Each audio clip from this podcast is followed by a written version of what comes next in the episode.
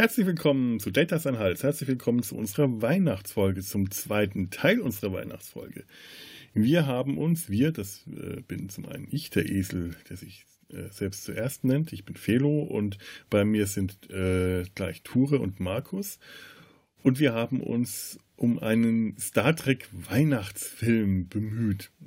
Äh, aus Gründen, zu denen wir in der Besprechung dann gleich kommen werden, haben wir uns für den siebten Star Trek Kinofilm entschieden. Star Trek Treffen der Generationen. Das ist der Film, in dem die TOS Crew, also die Crew unter Captain Kirk, äh, auf die TNG oder an die TNG Group, Crew, schwere Worte sind das heute, übergibt. Also die äh, Mannschaft der Next Generation, Star Trek The Next Generation, die damals nach sieben Staffeln äh, Fernsehserie den Sprung ins Kino geschafft haben. Ähm, wir haben uns im ersten Teil dieser äh, Folge, den findet ihr übrigens hier auch in der, in der Visionsmediathek, wenn ihr den noch nicht gehört habt, empfehlen wir den euch. Also ich empfehle den euch, wir, das königliche äh, Wir und überhaupt, äh, haben wir uns mit damit beschäftigt, was so alles passiert ist, bis zu dem Moment, an dem der Film ähm, ja gegen die Wand beziehungsweise gegen ein kosmisches Band fährt und in den Nexus eintritt. Genau an der Stelle äh, sind wir jetzt gleich angekommen. Wir sind kurz davor, dass es in den Nexus geht, beschäftigen uns noch ein bisschen mit Extrem- und Reitsportlern und dann geht's auch schon ab zu Weihnachten bei Picards. Viel Spaß. Übrigens, ähm, Kinoplakat. Ich habe äh, ja auch mal gesucht, auf Amazon Prime gibt es den Film äh, nur gegen zusätzliche Bezahlung. Und äh, das Interessante ist, also ich weiß nicht, ob es das jetzt auch noch so ist, das Bild, das man dort, äh, als das Vorschaubild, das man da zu sehen bekommt, stammt nicht aus dem Film. Das ist eine Deleted Scene, die gedreht wurde auf, auf, Wunsch von William Shatner, der wollte, dass der Film nämlich mit einer Skydiving-Szene anfängt, in der Kirk Skydiving macht dann unten auf einer Wiese landet, dort von äh, Scotty und Chekhov abgeholt wird, die ihm sagen, Captain, Captain, äh, wir werden bestellt zu diesem und jenem. Und da gibt es Szenen davon, die findet man und das ist tatsächlich aus diesem Film, man sieht sogar die Wiese, man sieht, dass aus dieser Szene haben sie das für Amazon, äh, das Bild genommen. Das ist sehr schön. Kann es sein, dass, dass William T. Shatner Kirk immer gerne als, als Extremsportler gesehen hätte. Ich meine, Natürlich. das eine Mal, wo er wirklich Kontrolle über Kirk hat, wo er seinen eigenen Kirk-Film machen will, fängt er als Extremsportler an. Das kam nie wieder. Und auch nicht davor. Er durfte maximal reiten. Ja, Angst vor, vor Reiten. Reiten. Reiten ist gefährlich. Reiten ist, hat eine höhere Verletzungsgefahr und Risikoquote als bei Bungee Jumping oder Co. Oh, das glaube ich. Ich saß schon mal auf einem Pferd, was gerade frisch gestochen wurde. Ich saß schon mal auf dem Pferd, was gerade von einem stechenden Insekt gestochen wurde. Oh. Und der Meinung war, dass ich eventuell ich deswegen dringend von seinem Rücken runter muss. Ja. Auwi. Und hast du es geschafft, drauf zu bleiben oder war das Pferd Nee, ich lag danach und ich bin auch jahrelang danach nicht nochmal auf dem Pferd gestiegen. Ich würde auch heute. Du sagst jetzt, du lagst jahrelang danach immer noch da. nee, ich habe ich hab, als Kind habe ich reiten gelernt und geritten, aber, aber da gibt es ein Loch von zwei, drei Jahren und dann habe ich es vielleicht noch zwei, dreimal gemacht und dann war es auch vorbei. Aber dann waren auch die Möglichkeiten vorbei. Also es ist über meinen Vater, der halt in der Eifel wohnte, kannte ich einen Pferdehof und da saß ich dann öfters schon mal mhm. auf dem Pferd. Aber die Kontakte sind dann auch so meinem Vater zu ja, eingeschlafen dann. Kannst du das auch? Hast du das auch gekonnt? Oder Markus, kannst du das, was Kirk hier so macht, wenn er das Pferd so seitlich an das Pferd von äh, PK herangehen äh, äh, ja, lässt? Mhm, das kann ich auch, ja. Wie nennt sich das? Kirk äh, William T. Äh, äh Shatner hat da schon ziemlich dicke Hose äh, zusammengerückt. Ich, ich glaube, das T ist nur bei Kirk, nicht bei Shatner, aber ich bin mir nicht sicher. Ich weiß. Oder ah, okay. Ich sehe sie als Traversale, Traversale nennst du das, wenn du diese seitlichen ah. Schritte machst mit dem. Ah, das wollte ich eh, Markus. Ich will von dir eine Bewertung der kirkischen und der pikardischen Reichkünste. Ja, bitte. Ja. Bitte. äh, ist, mir, ist mir nichts negativ aufgefallen. Äh, ordentliche Haltung, äh, alles schön, alles gut. Ähm, zwei ordentlich ausgebildete Freizeitreiter. was mich bei den Herren auch jetzt gar nicht mal so sehr verwundert. Weil ähm, die, die Sta also, also bei, bei Patrick Stewart, ich meine, der, der ist auch schon mal privat geritten. So. Der soll äh, aber nicht so viel Reiterfahrung äh, gehabt haben. Ja. Also der soll das Reiten gelernt haben, aber angeblich. Äh, aber als Mitglied von der Royal Shakespeare Company bist, bist du auf einem Pferd für ja. Punkt O's fertig um. Und also, so William Shatner. die Bühne? Und will dir. Nein, es, es gibt, äh, äh, irgendwo habe ich gelesen, dass Shatner behauptet hat, er hätte äh, Stewart noch Reitunterricht ge gegeben, damit der besser da sitzt. Das kann jetzt wirklich einfach nur Angeberei von Shatner gewesen sein. Was, was, tatsächlich auffällt, ist, dass das Picard nur reitet, also hm. sich von A nach B auf seinem Pferd bewegt, während Shatner, wie soll ich es ausdrücken, die das Pferd noch einbindet in sein Spiel mit den, äh, genau. indem er einmal um den, um den Picard rumreitet, ja. sich an ihn ranrobbt. Auch den Sprung also, über den Graben. Das waren ja, ja auch das, seine... Das, das war, war er das selber? Ich denke, das war er selber.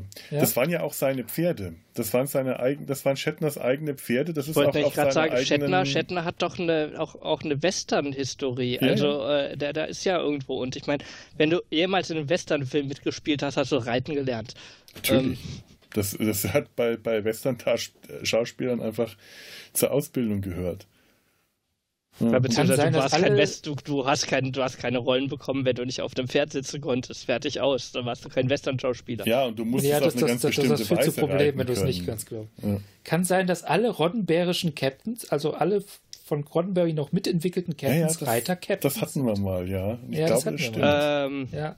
Die auf jeden Fall alle die klassischen Bildungsideale, die klassischen äh, nicht Edelmann, aber, aber das Gutbürgertum darstellen. Und, und im Gutbürgertum war es halt nun, sag ich mal, vor 50, 60 Jahren immer noch gang und gäbe, dass, dass, dass man weiß, wie man reitet.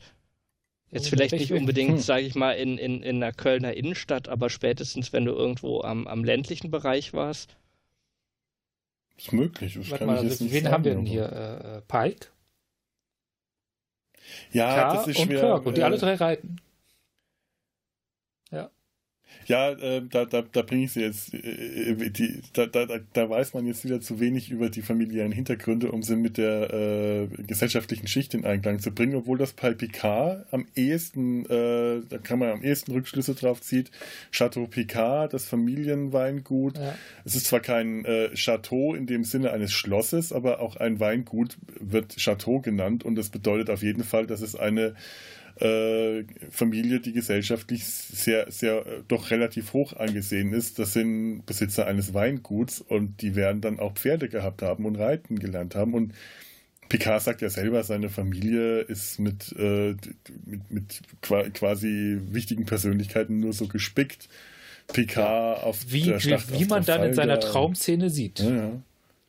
Viele pikarische Porträts dort zu sehen. Ja, stimmt stimmt. Ja. Wollen wir gleich mal und, zu der Traumszene springen? Und ähm, Moment, mal ja. ganz kurz nochmal auf, um beim Reiten zu bleiben. Ja. Und äh, zusätzlich, ich meine, Roddenberry hat ja auch ein, ein, sehr traditionelles Bild des Militärs rübergebracht. Also ähm, der hehre Offizier, ähm, also und, da, und, das gehörte ja auch noch zur Offiziersausbildung noch lange, lange, lange dazu, dass, äh, dass man das Reiten gelernt hat. Ja, ich bin sogar der Meinung, dass er eine extrem traditionelle äh, Militärbild rübergebracht also, hat, weil, weil das ist ja, das hatten wir ja schon mal die Diskussion, aber das Militär, was wir, also die Sternflotte, die wir da sehen, ist ja kein Militär, wie es heute existiert mit seinem Aufgaben. Genau. Das genau, eine, und, und, im das Prinzip ist total idealisiert, genau. Ja, aber auch was die Aufgabenbereiche angeht. Also das ist ja, Krieg ist ja, glaube ich, erst, also Kriegsführung, Waffengang, das ist ja erst in der dritten oder vierten, äh, mhm. vierte Aufgabenbereich. Davor kommt ja. Diplomatie, davor kommt äh, Versorgungsaufgaben. Das ist, das ist, das ist ja, das, das ist ja mehr das, äh, das ist ja mehr die Royal Navy des Kolonialreichs des 19. Jahrhunderts. Ja. Was wir da sehen. Genau. Ja. Und halt auch. Und da. Genau, und, und, und das, und das meinte ja. ich so, und, und das, genau. das Offiziersbild von aus der Zeit wird, wird, äh, wurde auch eins zu eins übernommen.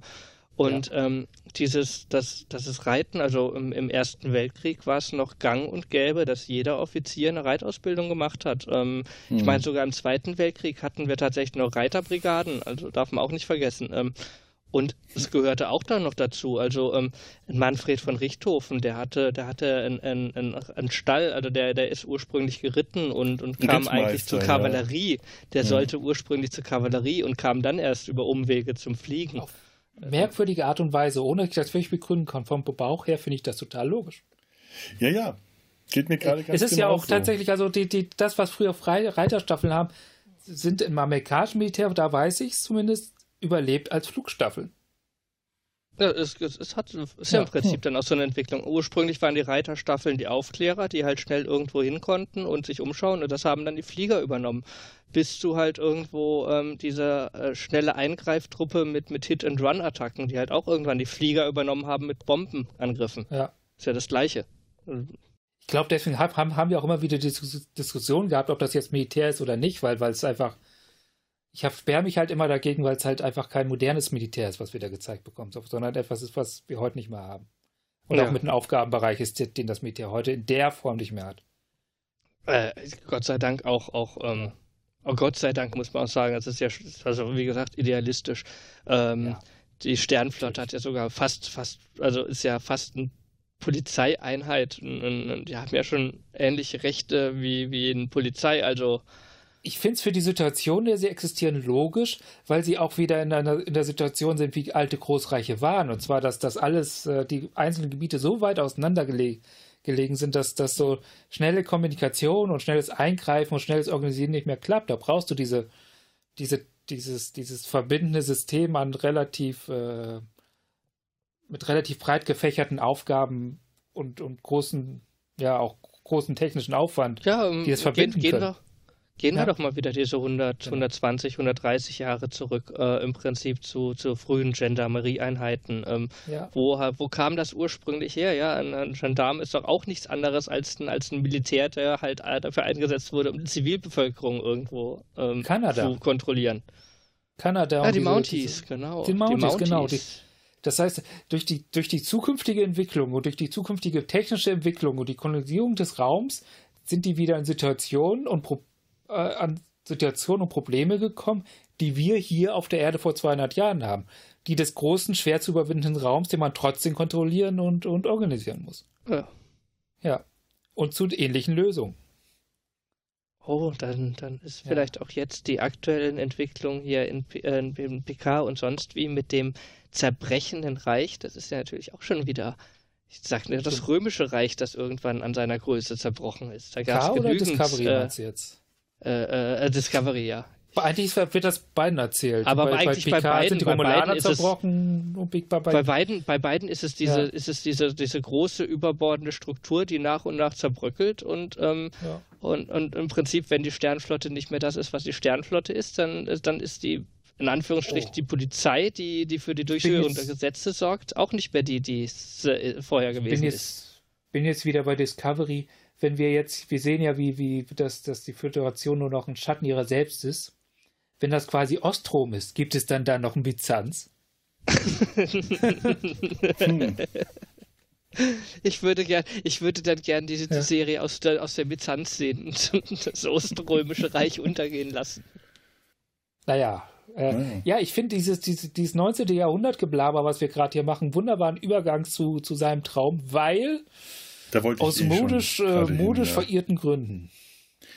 Ja, genau. Kommen wir mal in den, in den nächsten. Und Frauenbildgründen auch ein bisschen auch. Ja. ja. mein Gott, das ist doch gar nicht Picards Frauenbild, was er da hat.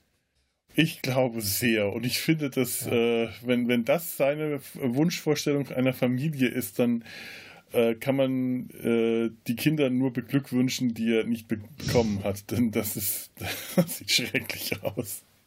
Vater, wir lieben dich. Ich glaube, es ist tatsächlich. Vater, Vater, hast du schon den Baum das ist, gesehen? Das ist Boah. das Bild einer von, von einem.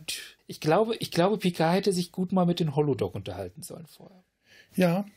Die ja, haben ein ungefähr hat, ähnliches Bild, der, äh, wie, ja. wie eine Familie zu funktionieren hat. Und er scheint sogar in seiner Idealvorstellung des Nexus, wo er das ja seinen Wünschen nach formt, ein schlechter Vater zu sein. Das ist ein, Work, ein Working Dad, ein Workaholic. Nach, obwohl alle sich zu Weihnachten schick machen müssen, furchtbar schick machen, kommt er in seinen Arbeitsklamotten Nach, ja, gut, aber das ist ja jetzt so unfallsmäßig passiert. Man könnte sagen, er ist reingerattert. Ja, aber er war ja an der Planung trotzdem, gar nicht beteiligt. Aber er hätte sich trotzdem was anderes anziehen können. Das ist ja für ja. ihn nur ein, ein, ein Willensschnipp gewesen. Weißt du, warum das gar Dann nicht hätten passiert wir aber ist? nicht diese schönen ikonischen Bilder gehabt mit, mit Picard, der in Uniform in diesem Weihnachtsidyll steht. Ja, natürlich, das ja. stimmt. Das stimmt, ist, aber das trotzdem. Ist rein, so, rein produktionstechnisch kalkuliert. Ich, bin jetzt, ich will jetzt aber interpretieren. ich habe eine Interpretation. Ja, mach das. Und die ist mit Sicherheit überinterpretiert, aber egal, weil die produktionstechnische Lösung ist wahrscheinlich genau die richtige. Und zwar, er hat deswegen die Uniform an, weil das ja gar nicht wirklich sein Wunschbild ist. Es ist ein Meta-Wunschbild, von dem er glaubt, dass er das hat, von dem er immer wieder glaubt, dass er es hat, aber dass er nie wirklich ernsthaft verfolgt hat, weil das ein, diese Art von Wunschtraum ist, wenn du sie eines Tages mal erfüllt hast, sie nicht unglücklich machen. Das heißt, er ist gar nicht richtig Teil dieser Szenerie, weil er nie richtig Teil dieser Szenerie sein wollte. Er das ist bereits schon auf den Absprung raus. Mhm. Das, das ist Moment, ein toller Ansatz, das ist ein richtig toller Ansatz, ein richtig toller psychologischer Ansatz, der Sinn ergeben würde. Aber das Problem ist, ich traue dem Produktionsteam nicht diese Tiefe zu. Ja, ich, Naja, äh, Tiefe passiert auch manchmal aus Versehen. Naja, ja, also ja. Äh, ich weiß gar nicht. Also ich finde das tatsächlich gar nicht so verkehrt, denn wir kriegen ja auch recht schnell gezeigt, dass das er sehr leicht aus diesem Nexus ausbrechen kann, genau. dass äh, sein eigentliche, äh, also sein, sein Instinkt, sein Unterbewusstsein, das ihn vielleicht diese Uniform hat äh, anbehalten lassen, ihm äh, zeigt, das hier, das kann nicht echt sein, das kann überhaupt nicht so sein, so habe ich mir das eigentlich nicht gewünscht, so will ich das, das, das, das ist ein äh, viel zu idealisiertes Wunschbild, das erkennt der ja innerhalb von 0, nix. Und ich kann mir da schon vorstellen, dass man ihm die Uniform vielleicht deswegen angelassen hat oder zumindest wenn das Produktionsteam daran nicht gedacht hat, dass die Interpretation äh, die da, also dass, dass die deine Interpretation, Ture, dass die nicht übertrieben ist, dass die durchaus eine Berechtigung hat in der. Ja, ich sag ja, total schl ja. absolut schlüssig, würde, würde absolut Sinn ergeben. Ich traue es mhm. halt nur dem Team nicht zu, aber ansonsten äh, ist, ist, ja, trifft alles zu. Und dann ähm, und äh, wir hatten ja vorhin und wir hatten ja vorhin auch fest, äh, festgestellt, dass Picard ja erst glücklich ist, wenn rund um ihn rum alles zerbricht und er genau. eigentlich gebraucht wird. also Des, ohne einen Borg-Angriff wird der Mann nicht glücklich. Deswegen kommen er und Kirk auch leicht wieder aus diesem Nexus raus, weil es ist das, was sie sich Sie leben ihren Traum schon. Sie brauchen das Ding gar ja, nicht. Ja, für Kirk ist das ja. genau dasselbe. Der ja. ist auch nur glücklich, wenn er gebraucht wird, wenn er äh, in, in Aktion treten kann. Und, und so unterschiedlich. Und mit außerirdischen Schnackseln. Ja. so unterschiedlich diese, diese Menschen auch in ihrer Vorgehensweise oft auch sind und diese sind sich andererseits auch gerade in der Vorgehensweise oft überraschend ähnlich. So ist, ist dieser Punkt, dieses immer wieder Hadern mit, mit ihrem Schicksal, dass sie halt auf ewig verdammt sind, Abenteuer zu erleben. Das ist ja nur oberflächlich. Das, die, die wollen ja eigentlich gar nicht wirklich zurück. Die sind genau dahin, wo sie hinwollen. Ein moderner Odysseus. Ja. ja. Ja, das sind moderne Odysseus, die bloß die Heimatadresse nicht verloren haben. Ab und zu eine Karte nach Hause schicken. Mir geht's gut. Ja, ja genau. Aber das ist ja das, was, was Picard ja auch diese Familie locker haben könnte. Hätte er einfach nur bei seinem Chateau bleiben müssen. Ja. Hm. Ja.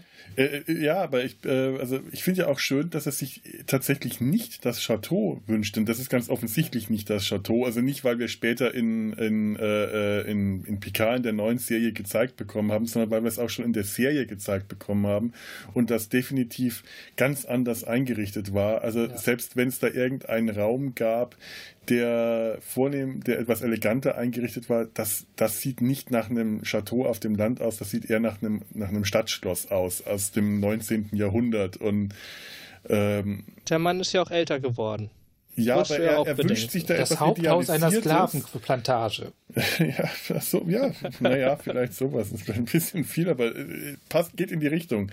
Aber er scheint ja, ist sich die da, Zeit, beides die Zeit. da etwas vorzustellen, was nicht mit der Realität ist. Also er, er wünscht sich im Nexus tatsächlich, anders als Kirk, nicht an einen realen Ort. Er hätte sich ja einfach auf das Chateau wünschen können, zusammen mit seinem Bruder, seinem Neffen und der Familie. Aber er wünscht sich stattdessen an einen idealisierten Ort, der nichts mit der Realität zu tun hat, wo zwar sein Neffe da ist, aber alles andere. Aber der Bruder nicht.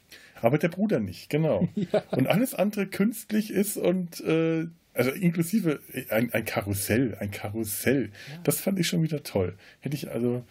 Und das Geile, dass er später auf dem Einhorn reitet. Das, das heißt, er hat sich seinen eigenen Traum so, so, so gestaltet, dass er direkt aufwachen muss. Also, dass er direkt erkennen muss, dass es ein Traum ist. Ja, er hat ihn so übertrieben falsch, unrealistisch ge äh, gestaltet, dass, dass er so die, die Fail-Safe-Einstellung schon hatte. Da ist, da ist tatsächlich Kirk anders. Hm? Kirk hat sich, hat sich zurück an eine, einen Punkt seines Lebens gebracht, an dem er die Entscheidung seines Lebens trifft. Häuslich bleiben oder mhm. wieder rausfahren. Ja, vor allem an äh, einem Punkt seines Lebens, wo er scheinbar mit sich selbst auch im Reinen war, wo er relativ ja. glücklich war oder mehr, oder mehr oder weniger im Reinen. Er hat sich ja dann da, äh, er erzählt ja, das ist jetzt sieben oder neun Jahre her. Und an dem, äh, das war der Tag, an dem er sich entschieden hat, wieder zur Sternenflotte zurückzukehren und seiner Freundin Antonia das mitzuteilen. Wobei ich mich auch frage, ob Antonia vielleicht äh, nie existiert hat, genauso wenig wie Picards Kinder und sein Picards Frau eine komplette fiktive Ehefrau Glaube ich nicht, weil, weil, weil, weil Kirk sagt ja konkret, das habe ich erlebt. Und Picard weiß von Anfang an, dass er es nicht erlebt hat. Ich bin, Seiden es sei denn, das, ich, wir, wir, wissen ja nicht, wie weit das Ding tatsächlich in deinen Kopf Aber reinkommt. er sagt dann auch an einer Stelle, ja. Antonia ist nicht echt, oder? Nichts hier ist echt.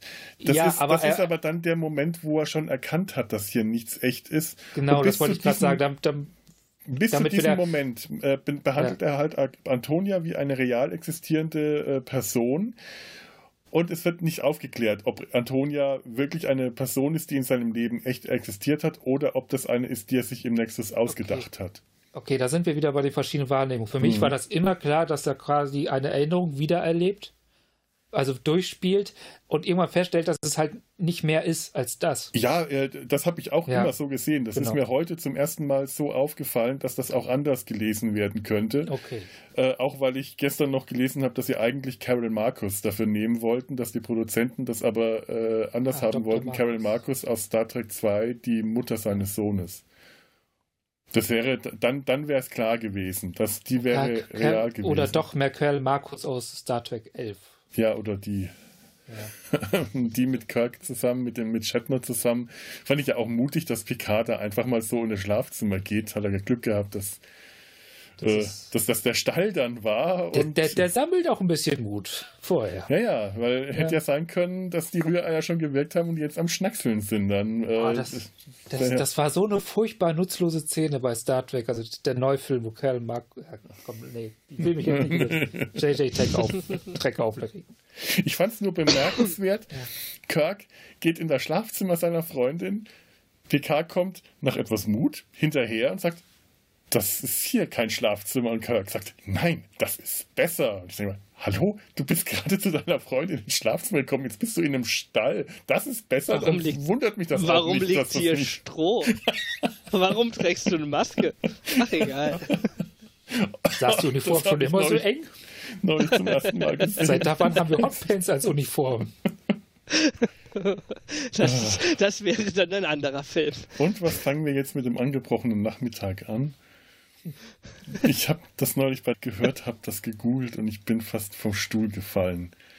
Googelt das mal. Und was machen wir jetzt mit dem angebrochenen Nachmittag? Das ist, äh, das, das, das ist die schlimmste Pornogeschichte aller Zeiten. Das ist nur zum Brüllen. Äh, jetzt bin ich raus. Jetzt weiß ich nicht mal, wo ich hin wollte. Im Stall. Im du Stall. wolltest in den Stall. Nee, wollte ich eigentlich gar nicht. Ich wollte, so, äh, ich bin nur in den, kurz in den Stall abgebogen und fand es bemerkenswert, dass Kirk äh, äh, den Stall besser findet als das Schlafzimmer. Äh, möglicherweise hat es deswegen nicht geklappt.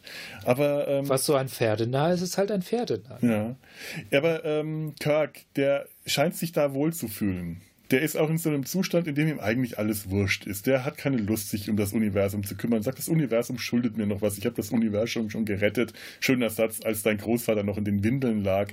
Das ist so der Kirk, den ich am Anfang von Star Trek 2 kennengelernt habe. Dem ist gerade eigentlich alles ziemlich wurscht. Der hat keinen Bock mehr. Der macht hier, lass die mal alle machen und ich mach ihr mal. Hm. Ja. Und das, das gefällt mir, das passt auch zu Kirk. Und das meine ich, das habe ich gemeint mit Demontage. Der wird immer wieder mal demontiert zu so einem äh, sehr menschlichen Charakter. Also äh, von, von dem Heldenpodest heruntergeholt und kriegt dann solche menschlichen Seiten gezeigt, wie das einfach mal keinen Bock hat und das raushängen lässt.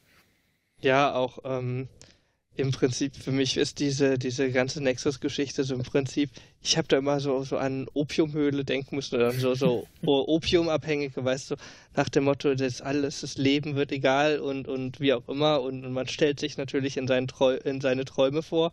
Ähm, und, und wie du es jetzt gerade sagst, so, ja, äh, Kirk ist der menschlichere, der auch seinen leiblichen Gelüsten, körperlichen Gelüsten öfters nachgegeben hat. So wurde er ja auch immer charakterisiert. Er war ja immer derjenige, der auch dann gern mal einen getrunken hat oder, mhm. oder sich halt an irgendwelche Frauenzimmer rangeschmissen hat oder wie auch immer.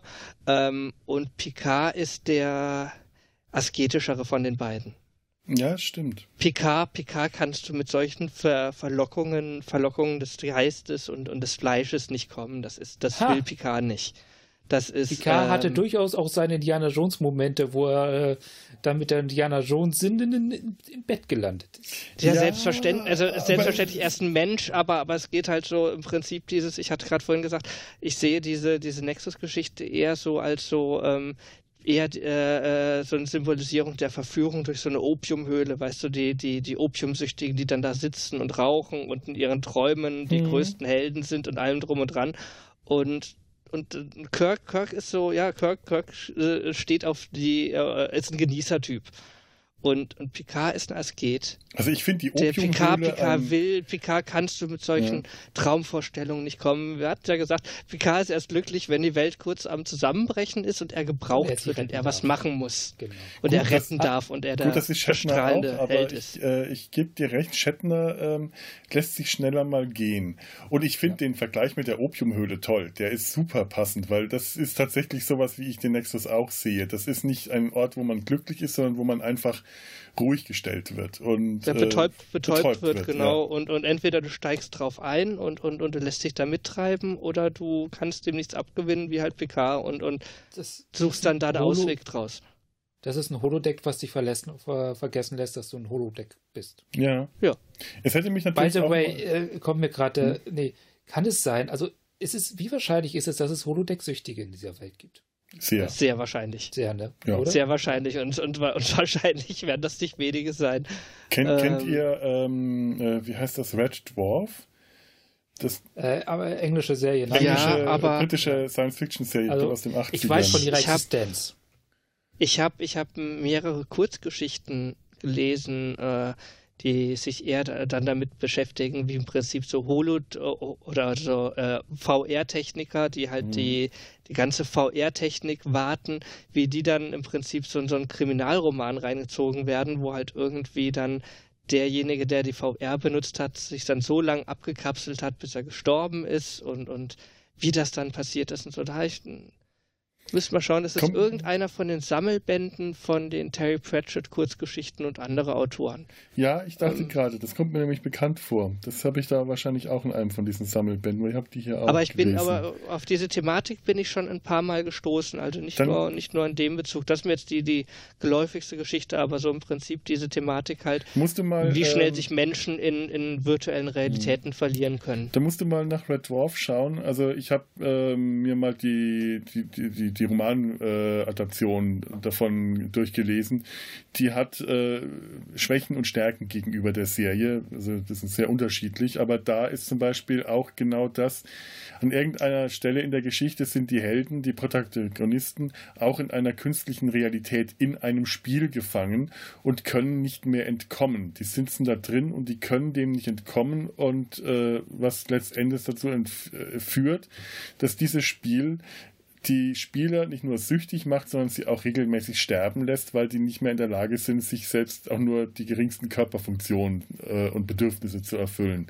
Das ist, äh, da, daran musste ich gerade denken und äh, das war bei Red Dwarf so. Ich meine, wenn du, also, also ich kann mir vorstellen, das ist der, der Suchtfaktor von so einem Holodeck dürfte ungemein enorm sein Also überleg dir mal, du könntest die schönsten Frauen, die du zur, zur Wahl hast, ja auf einer einsamen Insel und, und sonst wie und du würdest da gar nicht mehr runterkommen. Also Aber würd, du würdest zumindest nicht verhungern, weil das Holodeck ja wahrscheinlich mit dem Replikator verbunden ist und du dann da auch nicht äh, dann, dann, dann dir ein Essen dir ja, aber du würdest, du würdest, du würdest ja selbst selbst ein, selbst ein Robinson-Effekt hättest du ja nicht, weil der Computer simulierte ja auch Gespräche und allem drum und dran.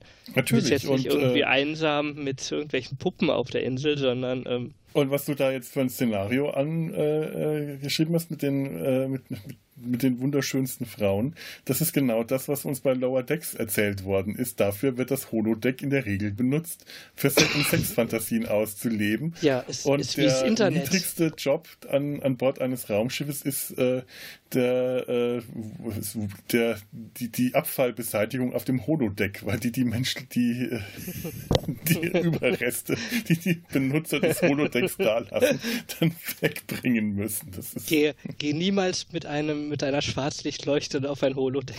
Genau. ja. Nee, ähm, es ist, ist ja auch heutzutage so. Ich meine, äh, da müssen wir gar nicht mehr in die Zukunft schweifen. Guck dir an, was sind die, die Webseiten, die weltweit den größten Traffic verursachen. Ja, so, klar. den allergrößten mit weiten, weiten, weiten Abstand. Ja, klar. Ja, ähm, müssen wir nicht weiter drüber reden. Äh, klar, vollkommen klar. So, ich, ich, die weiß, Menschheit wird mich, im 24. Mich, Jahrhundert nicht so viel weiterentwickelt sein, dass sich da irgendwas geändert haben wird. Ist, äh, also ich, ich kann mir auch vorstellen, so was weiß ich was, die ersten Webseiten, die du aufrufen konntest, waren von irgendwelchen Museen, die dann halt irgendwelche Bilder gezeigt haben. Aber das zweite, was online war, waren Bilder von nackten Frauen. Garantiere ich. ich hatte, das dauerte keine C fünf Minuten. Als wir ein C64 hatten, hatten Doch. wir eine Bei der Modemgeschwindigkeit mit sechs Spielen für den C64. Wie hieß der, der Fensterputzer? Da hatten wir auch für den C64. Ja, Ture, das wurde, das wurde noch in ASCII-Code übermittelt. Ja. Ähm, mit ASCII kannst du auch schon nackte Frauen zeichnen. Oh ja, die, die, die das trotzdem äh, angeschaut. Messenger-Boards. Mhm. BTX.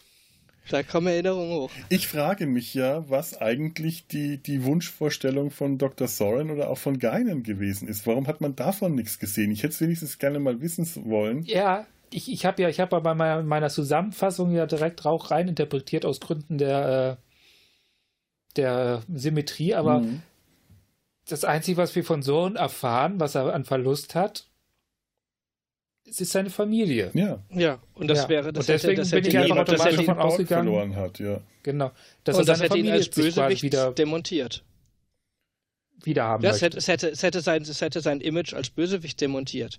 Ja, ich weiß Weil nicht. Es der, bleibt ja trotzdem, der Bösewicht, dass er der sich dann eigentlich nach, ja, aber, aber eigentlich ja. sehnt er sich nur nach seiner Familie zurück. Ähm, es hätte sein Image als eindimensionaler Bösewicht demontiert, aber ja. es hätte ihm eine tiefere äh, Dimension gegeben, und ich bin mir äh, sicher, das hätte man auch darstellen können. Ich, es wäre interessant gewesen, wenn äh, Picard nicht hätte auf Kirk treffen müssen, sondern dort den Kampf mit Soren weitergeführt hätte. Oder ja. man wenigstens mal was gesehen hätte oder von den ganzen anderen, die es da gibt. Also äh, kriegen was, wir nichts was zu Soren, sehen.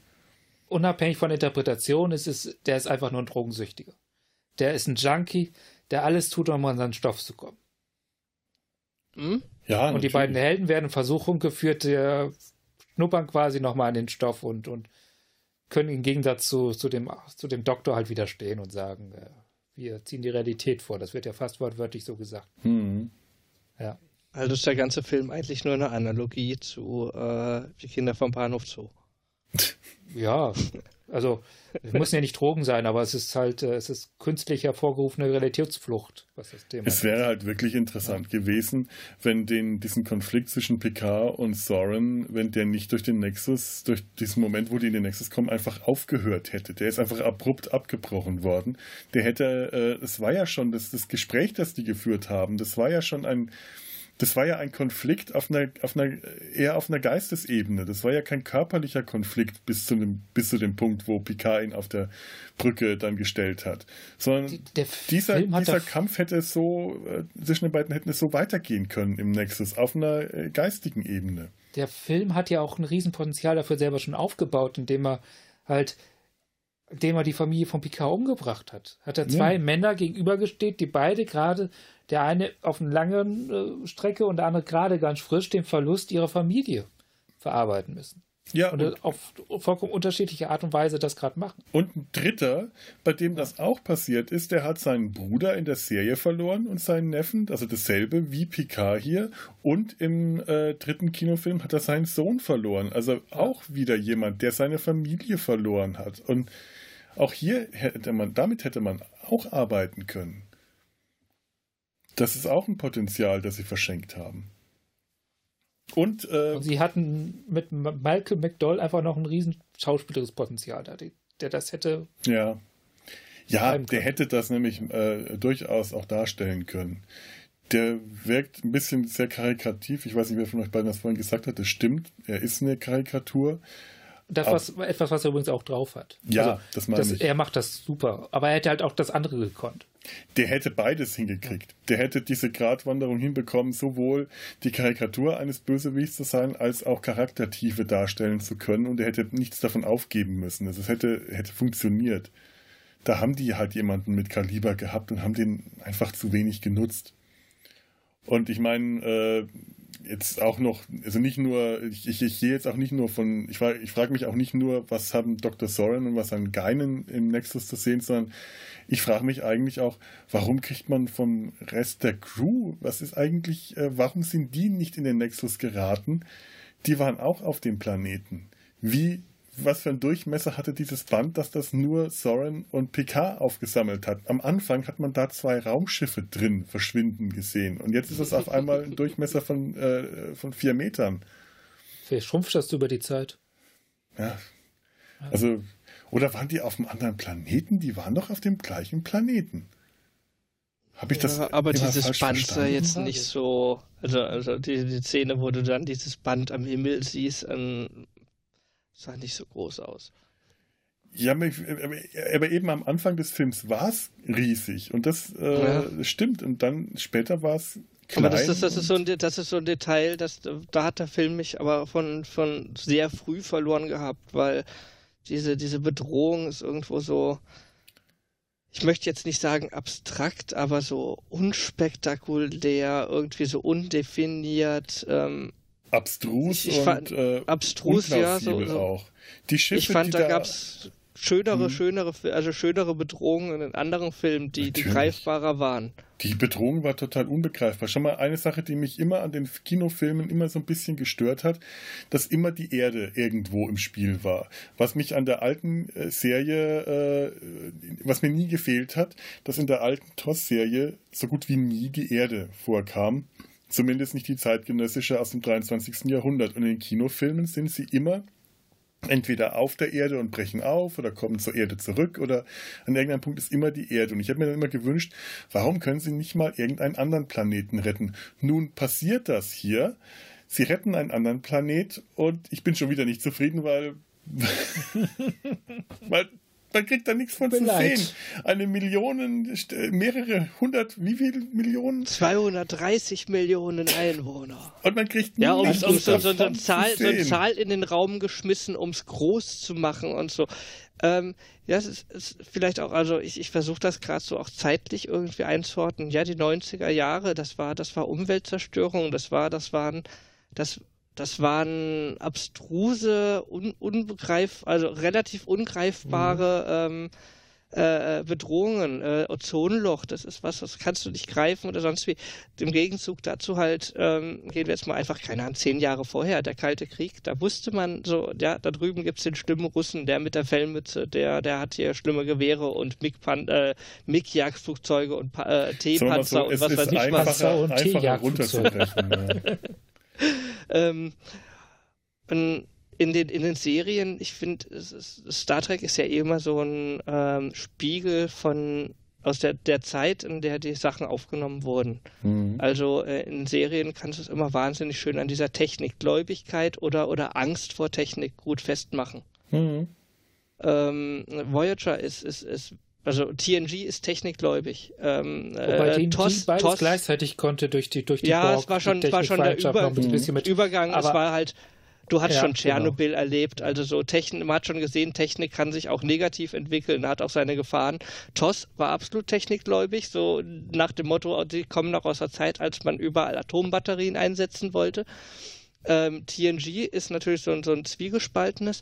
Voyager, oh, die Borg, das ist ja, das ist ja die, die Versinnbildlichung von, von dem Computer, der die, der die Macht über den Menschen übernommen hat. Der Mensch, der nicht mehr menschlich ist, sondern eigentlich ein Computer ist. Ähm, ist ja ist, ist super Entwicklung so und ähm, in den Filmen, finde ich, konnte man immer ein bisschen mehr den Finger auf die, auf diese globalen Bedrohungslagen legen. Ja. Und es ist, ähm, ja gut, ich meine, das äh, äh, ist, ist ein bisschen einfach runtergebrochen, weil es auch schon bei TOS immer wieder äh, Motive gab, wo äh, böse Roboter die Herrschaft übernommen haben. Natürlich, oder, klar. Also, aber aber ich, ich, ich gebe dir da recht. aber die Tendenz waren, halt, es ist halt diese. Tendenz. Und die Tendenz war da äh, schon da, dass die, äh, die Technik, dass die Utopie äh, hervorbringt, dass die, dass die Utopie des 23. Jahrhunderts durch den technischen Fortschritt äh, entstanden ist. Da gebe ich dir recht. Und das ist eigentlich trotz allen Gegenbeispielen, die ja immer plotmäßig dann als Bedrohung, als Einzelfälle, als Einzelfallbedrohung äh, auftreten müssen, im Großen und Ganzen das tatsächlich so ist und das dann später ähm, auch so eine Entwicklung ähnlich genommen hat. Was ich ähm, hier noch bei der Bedrohung äh, ganz konkret, da wollte ich vorhin auch darauf hin, auf diese Schiffe. Es ist ja wirklich ein, ein Logikfehler von vorne bis hinten. Wie gerät man jetzt in diesen Nexus? Wie gerät man nicht rein? Wie kommt man rein? Warum kann er einmal mit Raumschiffen reinfliegen und ist drin? Warum kann er das später dann 80 Jahre lang nicht mehr machen? Warum muss er den Nexus auf einen Planeten lenken, wenn er doch genauso gut auch mit dem Shuttle hätte reinfliegen können oder so einfach so nah dran, dass er sich rein beamen kann? Denn wenn man rausgebeamt werden kann, dann kann man doch wahrscheinlich auch reingebeamt werden. Warum können sie den Nexus einfach zu jeder beliebigen Stelle verlassen? Warum kann Picard den Nexus fünf Minuten ver äh, verlassen, fünf Minuten bevor er in den Nexus gerät und trifft sich dann nicht selber? Da hätten eigentlich nicht nur Picard und Kirk gegen Soren kämpfen müssen, sondern Picard und Picard und Kirk. Die hätten eigentlich zu dritt gegen ihn kämpfen müssen. Also da, ist so viel, was nicht stimmt. Warum haben sie den äh, Nexus nicht, warum hat der Kirk nicht gesagt, äh, äh, ja, übrigens, äh, du musst jetzt nicht mit mir mitkommen, sondern geh einfach ins 23. Jahrhundert zurück und äh, sag Captain Harriman, nee, alles ist gut, ähm, wir lassen die jetzt mal. Damit wären nämlich alle schon erledigt gewesen. Wenn die Enterprise B nicht auf Rettungsmission gegangen wäre, wäre alles nicht passiert. Felix, Warum haben die elorianischen Flüchtlingsschiffe überhaupt erst einen Notruf abgesetzt, wenn doch offensichtlich deren Ziel war, mit den Raumschiffen in den Nexus zu fliegen? Denn das ist das, was uns Geinen War Geinen hat. an einer Entführung von unschuldigen Raumschiffen beteiligt? Kann das sein? Hm. Ja, ich habe mich das auch gefragt, ob Soren da ähm, tatsächlich einen Plan gehabt hat, an dem die, äh, die Captains dieser Raumschiffe nicht eingeweiht waren, weswegen die ja auch den Notruf abgesetzt haben und wenn Geinen dann auch äh, da in den Nexus wollte und das scheinbar auch alle anderen, wie sie das ausdrückt, dann ja, dann war Geinen an der, einer, einer Raumschiffentführung beteiligt. Ganz offensichtlich. Hm. Gut, das wäre dann auch geklärt. Jetzt haben wir gerade Geinen etwas demontiert. ja. Deswegen, deswegen wollte Whoopi Goldberg auch nicht in den Credits erscheinen.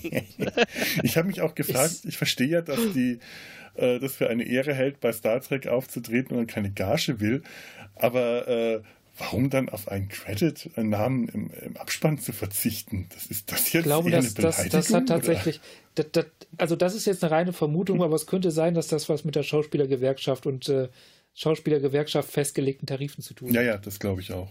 Achso, ja, okay, ja. Wenn du erwähnt wirst, muss auch bezahlt werden. Ja, okay, Ja, ja. genau. Hm.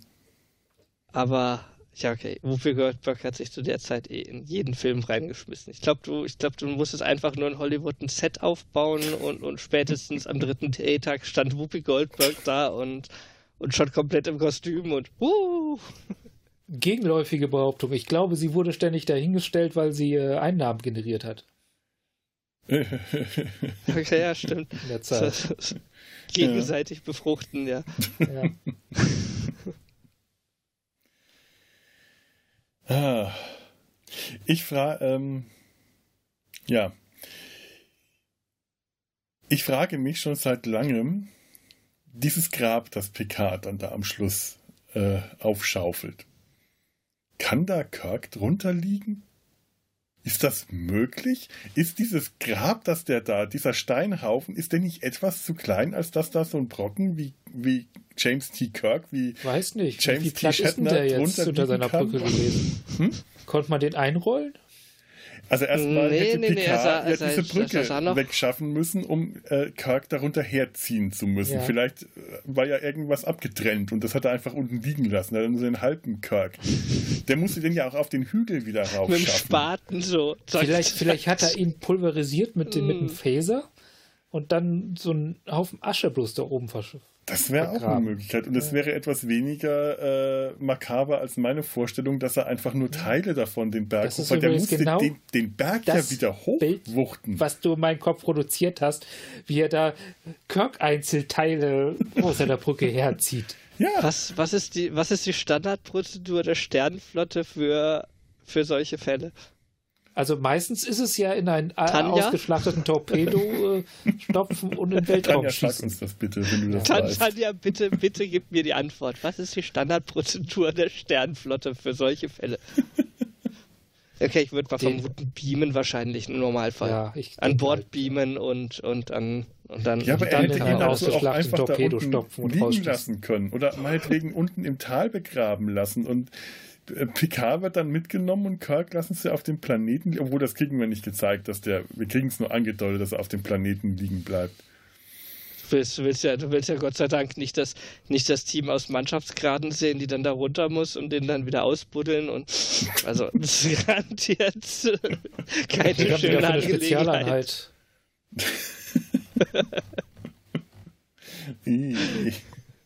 Das sind doch die gleichen, die sonst die Holodecks sauber machen, stimmt's? Die sind abgehärtet. Sehr wahrscheinlich. Man nimmt einfach Der Vulkane Tat- dafür.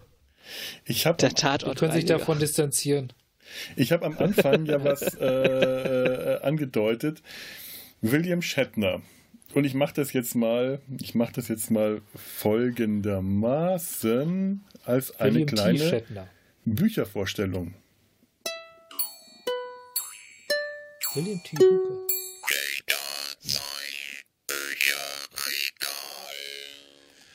William Shatner. Und jetzt wollte ich gerade, ich sage, ich weiß ich selber nicht mehr. William T. Nein. Nein, James das T gibt's, das, Das- T ist nur ein Rollennamen ist- drin, nicht, ist- nicht in seinem du hast, hast Ah, nicht- ich hätte es fast geschafft. du hast, du hast, du Ja, hast und jetzt, dann, dann geschafft. habe ich geweiheit. Ah, Mann. Ja. Ich war schon fast dabei, den Wikipedia-Eintrag umzuschreiben. William Shatner Gucken, war, so, äh, Shatner war so unzufrieden damit, wie Kirk äh, hier gestorben ist, dass er eine Fortsetzung vorgeschlagen hat für den nächsten Kinofilm, was dann Paramount abgelehnt hat, worauf Shatner den Roman The Return, die Rückkehr geschrieben hat. Von, äh, geschrieben hat. ja, ja, äh, Shatner, äh, Shatner geschrieben, ja, zusammen mit zwei anderen Autoren. Also Geschettnert, also er hat Geschettert geschettert. Ja.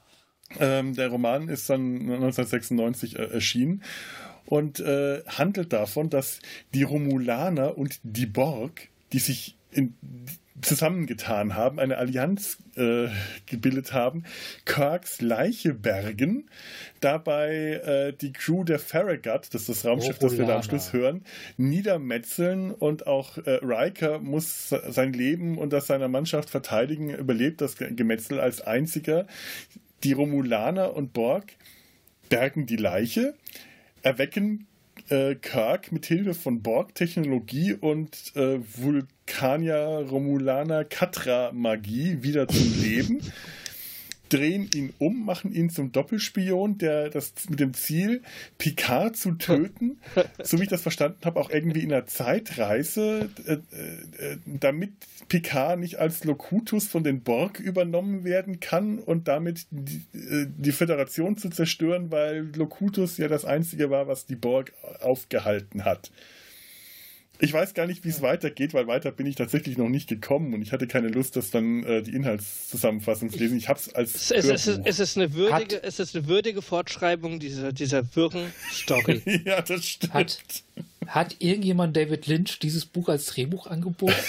wenn, und wenn ja, und wenn nein, warum nicht? Ich, wette, ich würde gerne einen David Lynch-Film davon sehen. Ja, das ist, das wäre äh, absolut eines David Lynchs würdig. Es ja. ist aber auch tatsächlich ein ziemlich cooles Buch. Nicht, weil äh, das eine gute Geschichte ist, sondern weil das äh, Hörbuch ähm, das, das, das gibt es bei Audible und kostet nicht so viel, äh, von Shatner selber vorgelesen wird. Und man kann echt sagen, was man will, aber seine eigenen Bücher kann der vorlesen. Und es ist spannend, dem zuzuhören. Das kann der. Es ist ein spannendes Hörbuch. Ich habe nur im Kopf, wie er Musik macht. Tut mir leid, aber es geht gerade nicht an. And the Borg. And the Wolves are together. Has been. Das ist eine der großartigsten CDs, die ich gehört habe. Shatners Musik ist toll. Ich liebe Lucy. das. I was alone in the dark. Und es ist toll. Also wirklich so, dieses Buch ist, äh, ist albern, aber es macht richtig Laune. Es macht super Spaß und es ist, wie du gesagt hast, Markus, eine würdige Fortsetzung dieser kruden Geschichte. Und es ist schade, dass es, äh, dass es nicht in den offiziellen B äh, Star Trek Roman Kanon eingegangen äh, ich bin nach Z Kanon. Ja. Man, man hat ja man hat den den den S Kanon, den Shatner Kanon dafür ins Leben gerufen. Das ist das Shatner Verse. Den Schanon. ja, den Schanon. den Schanon. So, das war mein kurzer Ausflug ins Bücherregal. Wir können auch wieder zum Film zurückkommen. Ich habe nur gar nicht mehr so viel, glaube ich. Ich habe noch ein paar Notizen zu. Äh, haben wir noch Lust über Data, unseren Re Religionschip? Oh Gott. Sein Religionschip, ja, zu reden. bitte, mach ruhig. Wobei, so wirklich habe ich da auch nichts, was wir noch nicht gesagt haben, glaube ich. Also die alte Diskussion wieder, hat er überhaupt vorher Emotionen gehabt und hat er keine Emotionen gehabt ja. und ja, muss ja, ja, ich, ich finde auch, diese, die Thematik ja. wurde auch in der Serie eigentlich schon so aus, ausgiebig behandelt. Es wirkte, wirkte in dem Film so wie so eine, so eine blöde, zwischengeschobene Episode, die man halt irgendwie gebraucht hat, um, um, was weiß ich, A zu B zu verbinden. Aber es ist so, ja, das, das, könnte, das hätte ich mir vorstellen können als eigenständige TNG-Episode. Ja. Ich finde ganz nett, wie sie im achten Film damit umgehen es ist nicht so, dass sie es vollkommen ignorieren. Sie bauen es schon ein, aber sie mildern das ganze Ding so ab, dass es fast keine Konsequenzen mehr hat. Dass Data ja. in der Lage ist, den Chip ein- und auszuschalten. Ja, was immer das, als das, Fehler das, angesehen wird, aber ich sehe da keinen Fehler. Das ist halt eine Entwicklung. Man hat äh, ja. im genau. 24. Jahrhundert, die Ingenieure werden einen Weg gefunden haben, das zu reparieren. Ich sage auch gar nicht, dass das schlecht ist. Ich finde bloß den Umgang damit interessant, dass das so, so, das ist ja schon ein relativ großes Ding in dem Film. Und ab dem nächsten Film wird, ist das mehr so, ja, ist jetzt so, aber mhm. wir wollen das jetzt auch nicht so wichtig nehmen. Ja. Genau, das meinte ich ja. Das ja. ist in dem Film, genau. in dem Film ist es nur so ein Story-Device, das halt eingeschoben wird, damit man halt irgendwie ein bisschen die Zeit gefüllt bekommt. Ich habe ja. da tatsächlich auch das Gefühl, dass, dass dieser Film macht an vielen Ecken etwas, was sie in der Serie nicht gemacht haben. Sie beenden bestimmte Storylines. Vielleicht kommt auch daher das Gefühl, dass das mhm. so, das ist wahrscheinlich einer, auch inhaltlich einer Serie noch am stärksten zugehörigster Film aller Star Trek-Filme. Mhm. mhm.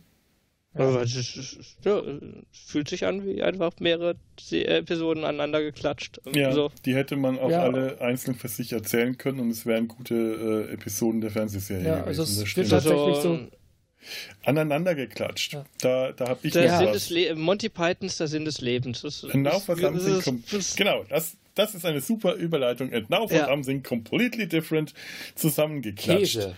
Damit zusammenkommt, was nicht zusammengehört. Äh, Data sein Hals der Käse-Podcast. Hä? Was? Ja. Ich will jetzt über Käse reden. Käse. Oh, machen wir Fondue? Was hältst du von nee, aber ich habe hab endlich den perfekten ich habe endlich den perfekten Camembert gefunden, der schon flüssig ist, wenn man ihn aufs Messer holt oh. und trotzdem Geschmack hat. Oh. So richtig oh, dichten Geschmack. Ich habe mich in Camembert verliebt heute. Und, und Käsefondue mit oder ohne Kirschwasser? Mit. Im Fondue mit drin? Mit, ich oder? Bin so von, ich bin Fondue fremd. Ich, ich habe da keine Meinung. Ich, ich, das immer äh, ich, ich bin, bin, immer misstrauisch bei Fondue, weil das eine, eine solche Käseüberladung meistens ist, dass ich danach äh, jedes Mal krank fühle. Aber wenn, dann mit Kirschwasser, natürlich. Also, Einer meiner Lieblings-Asterix-Bände hängt äh, fundamental mit Fondue zusammen. Oh ja, der, der ist toll. Der ist ja, ne? bei den Schweizern. Ja, bei den Schweizern. Ja. Wir haben vorgestern Raclette gemacht. Ja, Ach, Weihnachtszeit, ah, auch schön. Ja. Das wäre, nee, nee, wir haben uns jetzt schon alles bestellt, was wir brauchen. Nee, wir machen an Heiligabend nochmal Raclette. Ich habe ja. noch keinen Plan. Ich werde wahrscheinlich eine Käseplatte oder Fisch. Ich, ich, ich verbringe ja Heiligabend unzeremoniell hier bei mir und bin wahrscheinlich. Vielleicht bestelle ich. Na, Pizza wird wahrscheinlich nicht gehen. Ich wollte gerade sagen, so schöne Pizza aus dem Karton. Ach. Tut mal eine Tüte Erdnussflips auf oder eine Pulle Cola, da passt das schon. nee, nee. Okay, ähm, zusammen, weil zusammengehört, was nicht zusammengehören soll. Hattet ihr das Gefühl, dass an irgendeiner Stelle Captain Picard und Captain Kirk irgendeine Art von Chemie hatten zusammen? Nein. Null, oder?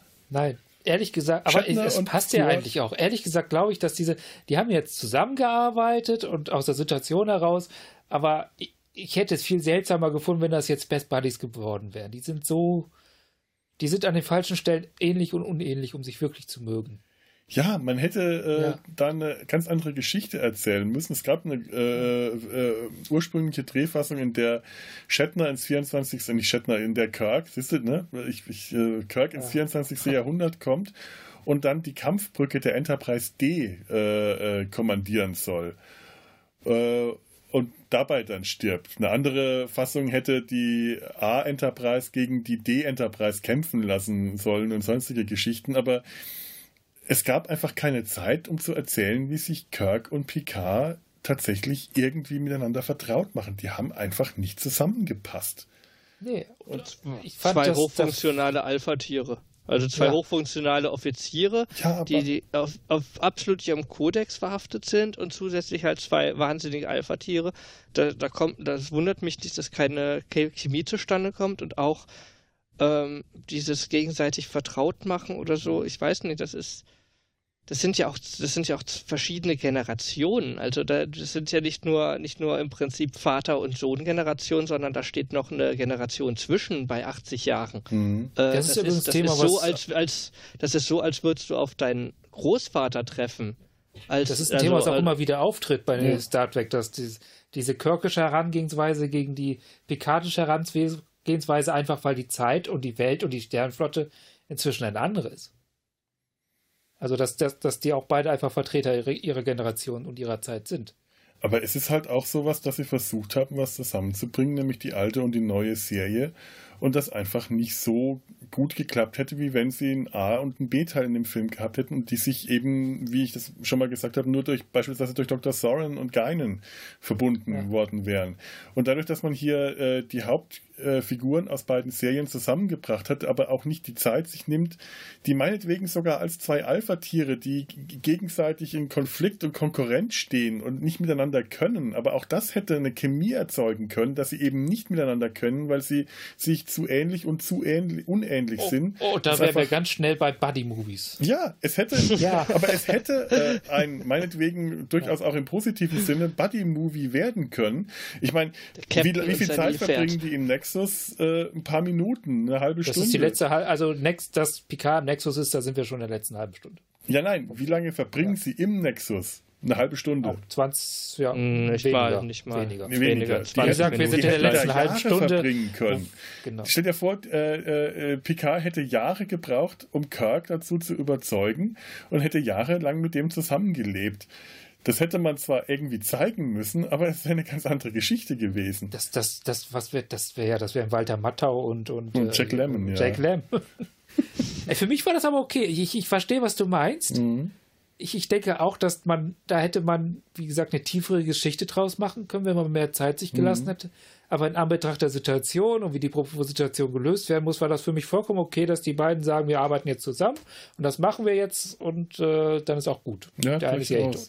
Es ist halt schade, weil ja. es halt Kombinationen aus alter und neuer Serie gab schon vorher, die funktioniert haben. Zum Beispiel ja. äh, Picard und Spock in der äh, Wiedervereinigung Teil 1 und 2 oder 2 war das nur 2 ja. Das hat hervorragend funktioniert. Oh ja, da, da, hat man aber auch was gemacht, was, was, also Spock und Picard fassen meiner Meinung nach gut zusammen und dann mhm. hat man halt noch Data und Spock. Ja. Die ja beide quasi die, dieselben, denselben Platz im Universum raus äh, einnehmen und da hat man es halt geschafft, diese beiden Charaktere total ergänzend zu schreiben. Großartige Dialoge gemacht. Das, das, das, das wäre. Ja. ja. Das war schön. Da haben sie einfach eine, eine, eine, runde äh, äh, Sache draus gemacht. Eine der besten Doppelfolgen von Next Generation, meiner Meinung nach. Ja, und schau, ähm, Scotty und Jordi in, in dieser äh, Folge, die eigentlich diesem Film widerspricht, in der äh, Scotty in, in, ins 24. Jahrhundert in diesem äh, Transporter-Buffer gerät. Ja. Scotty und äh, Scotty, ne? Ähm, Scotty und Jordi haben überhaupt keine Chemie miteinander, aber es stört nicht besonders. Nö, das ist ja auch, das ist ja auch der Witz der, der, der, dieser Sache, dass, dass, dass Jordi schaut ja echt voll auf den Auch. Das ist fast Jordi immer wieder passiert. Der, der hat seine Helden, trifft die Helden und stellt fest, dass die anders sind als erwartet. Ja, also da ja. ist es tatsächlich Teil dieser äh, äh, Folge, dass die äh, nicht wirklich zusammenpassen, dass die keine Chemie, dass sie keinen gemeinsamen Nenner finden. Dafür haben in der Folge Picard und Scotty sehr viel mehr Chemie miteinander. Die, find, die bauen so eine Beziehung zueinander auf, das funktioniert wieder gut. Und das ist so das, äh, was ich halt so schade finde. Picard Plus hat schon zweimal gut funktioniert mit Spock, mit äh, Scotty, aber es funktioniert überhaupt nicht mit Kirk. Weißt du, was ich gerade gerne gesehen hätte? So spontan ist mir das. Äh, hier, äh, Brian und Scott. Weil die im Gegensatz zu, zu äh, ja. die haben ja eine ähnliche Art, äh, an, an Technologie ranzugehen und dran rumzubasteln. Der ist, äh, O'Brien ist ja im Gegensatz zu Jordi schon wieder eher altertümlich. O'Brien ist eher der Handwerker, der, der, der Bastler. Der Bast ja. Ja, ja, Jordi ist eher der Bastelnerd und O'Brien ja. ist der, äh, der Handwerker, der, ja, der, der Mechaniker. Äh, Jordi ist, ist der mit, mit, mit der Tastatur und dem Feinschraubenzieher mhm. und O'Brien holt direkt die, äh, die Werkzeughkiste große Zange die raus und klopft ja. erstmal drauf rum ob, und guckt, ob es dann funktioniert. Ja, ganz genau. Nachtreten das, geht auch noch. Und da hätten äh, O'Brien und Scotty tatsächlich ja. Das besser zusammengepasst. Das hätte, das wäre interessant gewesen, das stimmt. Ja. Und Data und McCoy äh, ist nur deshalb äh, in der ersten Folge von GNG. Äh, das, das ist einfach nur skurril. Das ist ein, ja, das, eine ganz skurrile Das ist einfach Sache. nur, der, das ist, das ist ein nettes Bild. Ja, mehr nicht. Und es passt das irgendwie nur deshalb zusammen, weil äh, Data die Art von Android darstellt, die McCoy immer äh, als, an, als, als Gegenpol gebraucht hat. Und, äh, ja, fängt ja auch wieder an zu meckern, der McCoy. Und es, es hat, es funktioniert. Hätte man das irgendwie ausgebaut, hätte es nicht funktioniert. Aber als kurze Randnotiz, als kurzen Gimmick hat das, äh, war das. Aber diese ganze äh, Folge hätte auch auf McCoy ver verzichten können. Das war tatsächlich, das war. Natürlich, das hatte, das war. Das war ein Fanlog das, das musste man damals ja auch ein Stück weit noch. Das, die ja. selber, da war ja noch ganz. Das war ja noch ein riesen Risikoding mhm. zu der Zeit. Naja, und was halt auch, äh, ich möchte jetzt nicht wieder Discovery-Bashing betreiben, aber wegen äh, Wiedervereinigung fällt mir das gerade auf. Ja. Äh, das ist eine der Folgen neulich, also eigentlich eine gute Idee, die haben ja die. Wiedervereinigung Teil 3? Teil 3, genau. Das ist eigentlich eine schöne Idee, dass man das weiterverarbeitet hat ich habe von der Folge Schlimmstes erwartet. Ich habe ja die Serie jetzt wirklich weitergeschaut, aber ich, ich lese mir dann immer vorher den Blog von Zukunftsjahr durch oder höre mir äh, bösartige Podcasts an, damit ich dann, wenn ich mir eine Folge anschaue, schon das Dümmste und Schlimmste gehört habe und nicht mehr so erschüttert bin, wenn die Serie Keine Erwartungshaltung ist. aufkommen lassen. Genau. Also ich habe tatsächlich du, dass ich, momentan... Das, genauso gehe ich momentan an diese Serie ran. Ich schaue sie, mhm. weil ich Star Trek schaue. Ich schaue sie, weil ich Star Trek, ich weiß nicht, wäre es keine Star Trek-Serie, würde ich sie tatsächlich nicht mehr schauen. Ja. Ich bin kein Fan von dieser Serie. Muss ich auch echt zugeben. Nee, ich bin kein so Fan von dieser ist. Staffel. Die ersten beiden Staffeln haben mir wesentlich besser gefallen. Aber das kann ich jetzt echt nicht halt- beurteilen. ich habe das Gefühl, Ja. die Staffel könnte besser sein. Zumindest höre ich das auch immer, aber ich äh, bin mir da überhaupt nicht sicher. Ich habe das Gefühl, das ist ein Quark genauso schlimm wie der andere. Ich bin jetzt nur, nachdem ich mich da neulich sehr drüber aufgeregt habe, so an dem Punkt, jetzt bin ich wieder ein bisschen runter und wenn ich mir dann quasi mich spoilern lasse, indem ich mir vorher die schlimmsten Patzer von anderen Podcastern oder anderen oder Leuten wie Bloggern wie Zukunftsjahr oder Jan äh, Sülter, Björn Sülter erzählen lasse, dann ähm, erwischt es mich nicht mehr so kalt und dann ist auch der dümmste äh, Blödsinn in der Serie, äh, kriegt bei mir eher ein müdes Lächeln, aber die schönen Stellen, und das äh, gibt es auch immer wieder, die kommen dann bei mir besser an.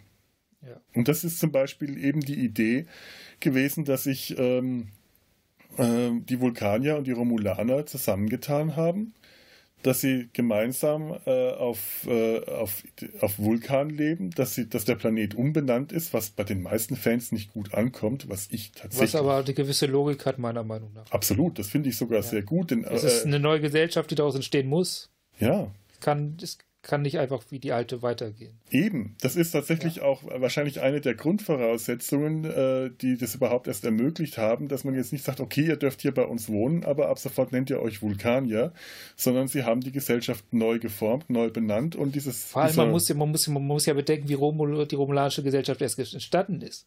ja, Indem sie sich von der vulkanischen Gesellschaft äh, gesagt hat, wir machen da nicht mit. Und dann kann man nicht einfach erwarten, dass sie eins zu eins zurückkehren zu dem, was von dem die sich quasi als Gründungsmythos hm. losgesagt haben. Ich weiß auch nicht, ob es in der Serie er erwähnt wird. Ich glaube schon, bin mir jetzt aber nicht sicher. Ich weiß aber, das weiß ich jetzt, glaube ich, vom Discovery Panel, dass das Wort Nivar, dieser Name, tatsächlich auch äh, im Star Trek-Kanon, äh, zumindest im B-Kanon verwurzelt ist. Das ist ein vulkanisches Wort für Dualität. Oder etwas in der Art wie Dualität. Und ich finde das eigentlich Das- sehr schön. Das würde sehr gut zu den Vulkaniern passen, das so, Mhm. so ranzugehen an die Sache tatsächlich. Genau, das ist tatsächlich der eigentlich ein sehr logischer Name für, äh, für, für, diese, äh, für dieses Volk, das aber eigentlich nicht aus einer Dualität besteht, sondern aus drei Teilen, nämlich aus Vulkaniern, Romulanern und Ro Romulo-Vulkaniern. Also den, einer Gruppe, die, äh, wo, wo sich die beiden äh, Gruppen wieder genealogisch vereint haben. Und das ist die, die Folge hat auch wieder, äh, wie üblich, Licht und Schatten. Viel Dummheit, viel Dummfug, aber auch sehr viel äh, gute Sachen, die man echt hervorheben kann. Aber es gibt auch wieder, will ich gar nicht, gar nicht alles im, im Einzelnen machen, das, das gehört ja echt nicht her. Aber es ist wieder ein Punkt, auf den ich die ganze Zeit schon gerade rumreite, wenn alte und neue Figuren zusammengebracht werden, die einfach nicht zusammenpassen. Und das hat äh, Discovery eben schon in der zweiten Staffel mit, mit Spock gemacht. Michael Burnham und Spock oder eben auch Michael Burnham und Sarek in der ersten Staffel, die gehören einfach nicht zusammen, die passen einfach nicht zusammen. Und das haben sie jetzt hier in der dritten Staffel, wo Spock und alle eigentlich so weit weg wären, dass man damals haben alle gesagt, ach, jetzt ist gut, jetzt sind sie wie viele hundert Jahre in der Zukunft, jetzt haben sie Nicht ganz tausend. ja, jetzt, genau, jetzt äh, können sie den Kanon nicht mehr äh, äh, kaputt machen. Das sind aber echt Wunschträume gewesen. Weil sie jetzt dann fertig bringen, nur in so einem Nebensatz Michael Burnham zu der Person zu machen, die Spock erst zu dem gemacht hat, was er war. Ehrlich gesagt, der Kan- Kanon ist mir relativ schnurz. Ja, Was ich sehen möchte, sind gute Geschichten. Und wenn die guten Geschichten den Kanon sprechen, dann ist der Kanon halt gebrochen. Und wenn st schlechte stimme ich dir, Geschichten stimme ich sind, dir eigentlich auch, auch zu, ja. brauche ich es gar nicht, dass ich irgendwie gucke, warum sie schlecht sind. Also doch schon, natürlich. Sonst macht ja kein Podcast Sinn. Aber da brauche ich den Kanon auch nicht, um die Geschichten schlecht zu finden. Nee, da, da stimme ich dir auch Ja. zu. Ich möchte das jetzt auch nicht überbewerten, weil ich das tatsächlich schon an vielen Stellen sehr stark bewertet vorher gesehen oder also gehört oder gelesen habe und ich dachte, oh mein Gott, was haben die jetzt wieder angestellt? Und habe dann in der, als ich die Folge gesehen habe, gemerkt, oh Gott, so schlimm ist das gar nicht. Das wird jetzt nicht gesagt, sondern das wird einfach nur irgendjemand fragt, ach ja, äh, vielleicht warst du es ja, die Spock ihrer kind, seiner Kindheit beeinflusst hat. Äh, Es ist vollkommen viel schwächer, als es die meisten darstellen, aber es ist halt auch wieder so eine Kombination äh, von alt und neu. Äh, Spock funktioniert erstmal mit Kirk und McCoy. Das ist die Idealkombination. Dann hat Spock auch noch gut mit, äh, mit, mit, mit, mit, mit äh, Picard und mit Data zusammen funktioniert und dann gab es noch Spock in JJ, da reden wir mal gerade nicht so drüber, aber ich glaube, das ist eher so in die, das, das geht schon fast wieder eher in die Negativ, also sehr in die Negativrichtung. Und dann haben wir Spock und Michael Burnham und äh, das funktioniert, wenn es ein beliebiger Vulkanier wäre, aber nichts daran funktioniert, wenn es wirklich Spock ist, weil es einfach nicht passt. Da ist einfach, wird mit Gewalt versucht, passend zu machen, was nicht passt. Und äh, ich, ich ärgere mich da aber tatsächlich längst nicht mehr so sehr drüber, wie ich das jetzt müsste. Ich nehme es mehr als ein. Du musst dich gar Dummheit nicht drüber ärgern. Es ist eine Serie. Ja. Nicht mehr und nicht weniger. Und ich ärgere mich jetzt auch hier bei dem Film nicht so sehr ja. drüber. Es ist auch einfach nur etwas, was mir halt wirklich aufgefallen ist, ja. dass Picard und Kirk so komplett überhaupt nicht zusammenpassen. Nö, tun sie auch nicht. Nö. Aber ich finde, der Film geht da so ein bisschen recht selbstehrlich mit um, indem er es halt auch nicht versucht zu behaupten, dass das so ist. Der konstruiert da jetzt keine große Beziehung oder so. Ich sehe das als Arbeitsgemeinschaft der beiden. Hm. Das hätte mich mehr geärgert wenn da aus dem Nix heraus irgendwie sowas ja, ja. ist, was nicht ja, ist. Ja, das stimmt. Ja. Das wäre, das hätte sehr viel konstruierter gewirkt und es hätte auch diese lange Freundschaft zwischen Kirk und äh, Spock und McCoy eher, äh, also eher so mein, von meinem Gefühl her eher einen Schaden zugefügt, ja. äh, wenn du verstehst, was ich meine. Ja, eher äh, als, als, an, als das andere hier. So, so finde ich. Das auch in, dem, in seinem Roman ähm, äh, schreibt Shatner das nämlich auch tatsächlich schön. In dem Moment, wo Kirk äh, zum Leben erwacht, kriegt er so als so, so Erinnerungen. Und da war dieser seltsame Mensch. Wer war das nochmal? Wie hieß der?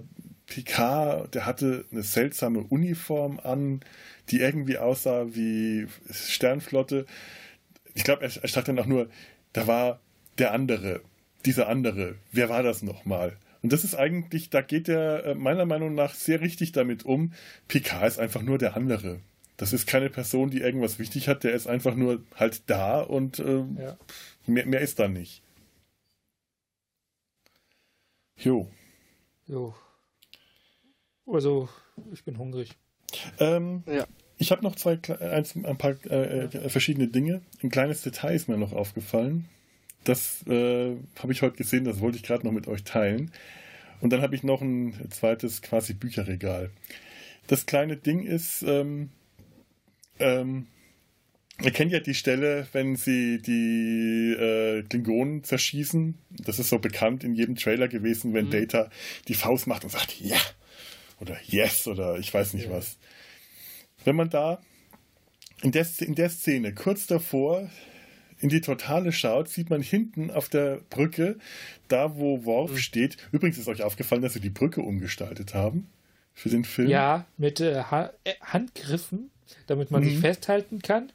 Und äh, noch ein paar mehr Panels, also, also so ein paar mehr Konsolen. Mhm. Und was ich sehr bedauerlich fand, sie haben, die haben ja immer diese, diese Stühle gehabt, die man rausziehen kann, wenn man sich hinsetzen will. Ja. Diese Rausziehsessel. Und die benutzen sie einfach nicht. Stattdessen hatten die so Hocker. Ja. Und oh, sie haben und, eine kleine und, Stufe. Und, und, Genau, Stufe zu und die sitzen jetzt höher. Äh, genau. Halt und Worf hat zum ersten Mal einen Stuhl an Stuhl. seiner Station. Ja, genau. Das ist vielleicht schön für seinen Rücken, das sieht aber ganz komisch aus, wenn der da sitzt und irgendjemand hinter ihm vorbeigeht und der auf einmal so klein wirkt. Ja. Unser Wörfchen. Unser Wörfchen. Ja. Peter Dinklage spielt Worf. Das war so mein erster. Okay, ich, ich nehme das zurück. Das war jetzt geschmacklos. Nein, was ich eigentlich sagen wollte, bevor ich mich jetzt hier äh, äh, dummes Zeug rede. Ähm, wenn Sie da Und zwar das Walter, Walter Koenig, oder? Der, äh, der sich als äh, im Prinzip zweiten Auftritt erschlichen hat, indem er einfach als Crewmember hinten an der Konsole noch sitzt. Was? Echt? Ach, ja? Ja. Das habe ich nicht gesehen. Da muss ich jetzt mal drauf achten. Da, da hab, das den ja. das habe ich jetzt nicht gesehen. Nee, was mir aufgefallen war, dass da hinten jemand steht, der auch so die Faust macht. Aber sehr verhalten. So ganz so, so, so unten und so ein bisschen. Da steht, links von ihm steht einer, der breit grinst und dann steht da der nächste, der macht so verhalten diese Faustgeste, aber so ganz, ganz verhalten. So nach dem Motto, es darf mich jetzt eigentlich keiner sehen, ich muss mich, aber ich darf mich jetzt, muss mich jetzt freuen dürfen. Und dann macht Data vor allem diese Yes! Und du siehst dann, wie der da zu ihm, wie der andere zu Data hinschaut und du kannst in diesem Blick richtig lesen. Boah, der Angeber, na klar, der Android wieder. Wenn der zweite Offizier, der darf sowas machen. Boah, das fand ich schön. Das hast du, das hast du bloß verkannt, das war eigentlich der Souffleur. Er hat jetzt darauf hingewiesen, jetzt den Einsatz und dann. Und der Blick, da war eigentlich, ja, guck mal hier, großes Star, aber ohne Hilfe von mir schafft er auch. Ich frage mich, wer ihm souffliert hat, als er nach Lebenszeichen gescannt hat. Lebenszeichen, dein Lebenszeichen. Das, das sollte eigentlich nur summen. Und Brent Spiner hat dann äh, improvisiert und hat angefangen zu singen und diesen äh, Klatscher mit den Händen zu machen. Und die haben ihn alle entgeistert angeschaut und das waren die echten Reaktionen der Schauspieler am Set, weil die damit überhaupt nicht gerechnet haben. Das finde ich schön. Das sind dann so ikonische Szenen, die eher durch Zufall entstanden sind. Der Film ist voll mit solchen Bildern und äh, die schaffen es dann meistens auch, wie gesagt, in den Trailer. Ja, wenn ihr nichts mehr habt, was es zum Film noch ja. gibt. Nee. Ich bin durch. ich schalte, schon mal mein Skype, ich schalte schon mal mein Skype ab, weil ein Laptop zeigt mir ganz großes Batterie-Warnzeichen an. Aber ich habe hier noch, noch. noch, eine kleine Empfehlung, äh, nicht ein Bücherregal, Sehe sondern Markus, ah, jetzt ist er weg. Eine, äh, eine, eine quasi Hörspielecke. Ähm, vielleicht ein Last-Minute äh, Weihnachtsgeschenke-Empfehlung. Data Sign Kassettenrekorder. Was ich euch hier empfehlen will, ähm, hat gar nichts groß mit Star Trek zu tun. Langweilig. Aus 10. Es gibt gar keine Unterhaltung außerhalb von Star Trek. es gibt kein Leben jenseits von Star Trek. Äh, ein Freund von mir, der Marco Rosenberg, hat mich neulich äh, gefragt, der arbeitet an einer Hörspielproduktion mit. Der ist, äh, der war früher mal vor sehr langen Zeiten Praktikant bei uns und tatsächlich ein Trickfilmkollege und ähm, macht mittlerweile viel äh, als, als, als Sprecher und äh, in Hörspielen und anderen Produktionen. Und er hat mich ge äh, gebeten, ähm, ja, ob wir nicht ein bisschen die Werbetrommel rühren können. Das, das mache ich jetzt tatsächlich äh, für eine ähm, Hörspielproduktionsreihe, die äh, Matthias Arnold in Eigenproduktion und Eigenregie geführt hat und auch in äh, Eigenpublikation. Das Ganze ist wirklich äh, hauptsächlich durch Crowdfunding produziert und den, den Link zum Crowdfunding ähm, werde ich auch in den, äh, in den Show Notes gerne nochmal äh, verlinken, weil ich glaube, die können durchaus Unterstützung brauchen. Das Ganze heißt Leo und die Abenteuermaschine. Das ist ein Kinderhörspiel, eine Kinderhörspielreihe und auch wirklich für Kinder produziert. Also äh, darf man sich nicht, nicht von abschrecken lassen. Aber es wäre tatsächlich meiner Meinung nach durchaus überlegenswert, wenn man äh, Kinder vielleicht nochmal eine Stunde äh, beschäftigt haben will, während Mama und Papa sich an Weihnachten mit Eierlikör die Birne zulöten wollen oder andere Dinge, Mama und Papa Dinge machen. Dann ähm, kann, kann ich das wirklich empfehlen. Das ist eine sehr, sehr knuffige lustige Geschichte. Äh, wirklich gut produziert. Also das ist wirklich professionell produziertes Hörspielreihe um den jungen Löwen Leo, der eine äh, der Baupläne für eine Abenteuermaschine äh, in die Hände bekommt und die dann baut und konstruiert und mit dieser Maschine kann er dann durch Zeit und Raum reisen und historische Persönlichkeiten treffen. Da steckt viel Doctor Who äh, mit drin da steckt allerdings auch äh, von, von, ein bisschen zurück in die Zukunft mit drin. Das Ganze ist wirklich äh, sehr, sehr schön gemacht, mit tollen Sprechern und äh, wirklich gutem Sound. Ich kann es sehr empfehlen. Wie gesagt, auch alles, was ihr findet, findet, dazu braucht, findet ihr bei uns in den Show Notes, wo ihr das kriegen könnt, wo ihr das unterstützen könnt.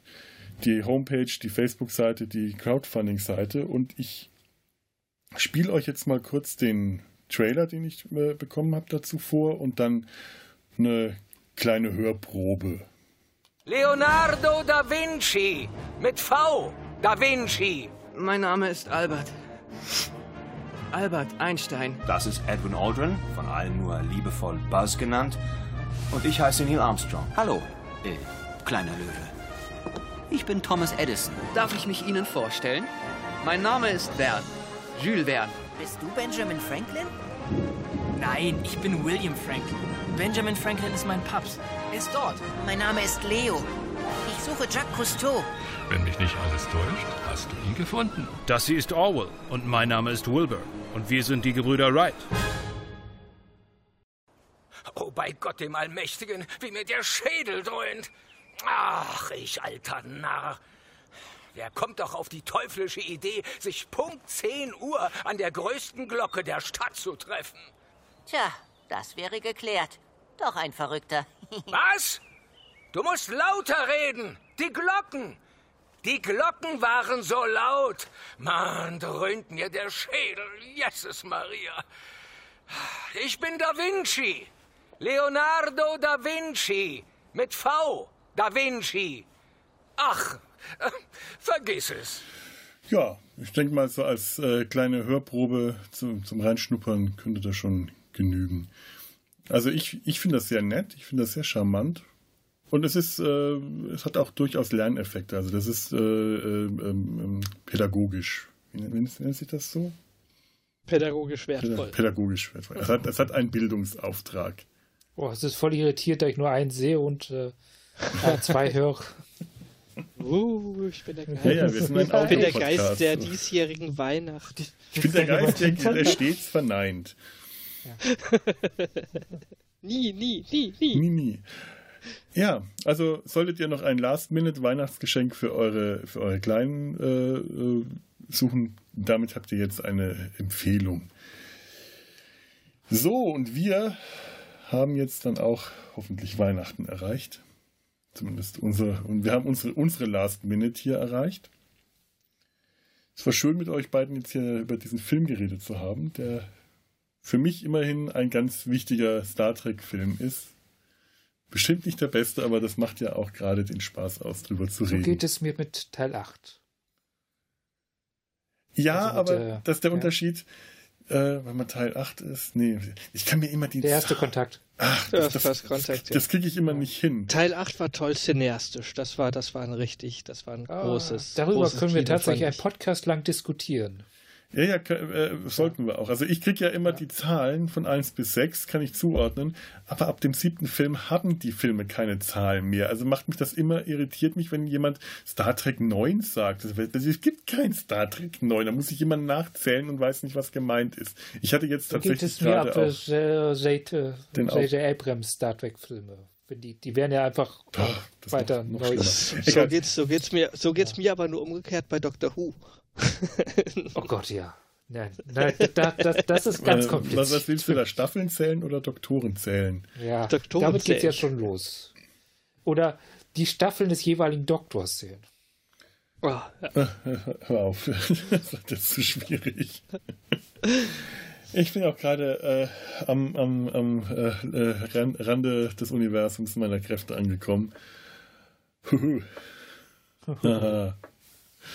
Und ähm, ja, ich glaube, wir wünschen jetzt unseren lieben Hörern einfach mal frohe Weihnachten. Das können wir hier an der Stelle machen. Wenn ihr uns schöne Weihnachtsgeschenke äh, schenken wollt, äh, ich glaube, wir haben keine Amazon-Wunschliste auf unserer Seite. Das sollten wir irgendwann mal einrichten. Echt? Ja. Wollen wir wirklich sowas machen? Ich möchte Crystal Skull Wodka von Dan Aykroyd. Ich möchte, dass mir das jemand schenkt. So. Na gut. Ihr findet meine Adresse im Impressum. Nein, um Gottes Willen. Das ist ein bisschen zu teuer als äh, Hörergeschenk. Äh, das, das muss nicht sein. Nee, bitte macht das nicht. Das soll ich mir mal selber kaufen. Nee, nee. Ähm, worüber wir uns wirklich freuen, äh, statt äh, teurer Geschenke, das ist ja Quatsch, äh, wir freuen uns über Kommentare kommentiert uns, schickt uns kleine äh, Grüße äh, in, in, unsere, schreibt uns kleine Weihnachtsgrüße in unsere Kommentarspalte auf äh, www.data-sein-hals.de. Sagt uns, was ihr von der Folge hier haltet, sagt uns, was ihr von dem Film haltet. Wie ist eure Auffassung von den Szenen beispielsweise, die wir unterschiedlich aufgefasst haben? Oder wie äh, seid ihr zu dem Film gekommen? Oder was auch immer. Ihr könnt uns auch äh, twittern. Auf Facebook sind wir auch zu finden, auf Instagram etwas weniger zuverlässig, aber auch da. E-Mails nehmen wir auch gerne. Ähm, kontakt at data-sein-hals.de. Also wir freuen uns wirklich, wenn ihr uns einfach kleine Lebenszeichen auf dem Weg zukommen lasst. Das sind dann schon Weihnachtsgeschenke für uns. Und ähm, ja, damit wünschen wir euch dann jetzt tatsächlich einfach frohe Weihnachten und verabschieden uns. Macht's. Ich habe noch eine abschließende Bemerkung. Ja. Ich bin ja echt enttäuscht. Es, es gab keine Anspielung auf Christmas Carol. Ich bin echt enttäuscht. Das ist keine gute Weihnachtsfolge. Kein Scoop. Ja, da, da Was ist Weihnachten schon, ohne Christmas Carol? Da musst du dir dann schon will- Christmas Carol selber anschauen, auch mit Patrick Stewart. hier, äh, Oh, mit den hier Muppets. Bumsdings. Wie hieß er gleich nochmal? Also Bumsdings, Ah. äh, Bumsdings hat äh, auch Scrooge gespielt K. und ich meine K, Patrick Schauspieler. Stewart, aber äh, Ja. vielleicht meinst du Michael Caine mit den Muppets. Ja, Ah, ich Michael Caine Also mit den Patrick Muppets. Stewart hat auch die Weihnachtsgeschichte verfilmt, hat auch Scrooge gespielt. Ich habe es nie gesehen. Genau das meinte ich. Wäre aber mal interessant. Könnte man mal bei Gelegenheit machen. Vielleicht machen wir das und reden nächstes Jahr im Sumpf drüber. Und wenn ihr im Sumpf äh, gerade die, die, die Adventskalendertürchen noch nicht gehört habt, dann habt ihr jetzt noch viel nachzuhören. Outtakes des letzten Jahres, das ist auch ein ganz besonderer Jahresrückblick. Und wie gesagt, an Weihnachten selber haben wir da auch noch eine Folge. So, jetzt ist aber gut. Macht's gut. Frohe Weihnachten und tschüss. Auf Wiedersehen und hören. Ho, ho, ho.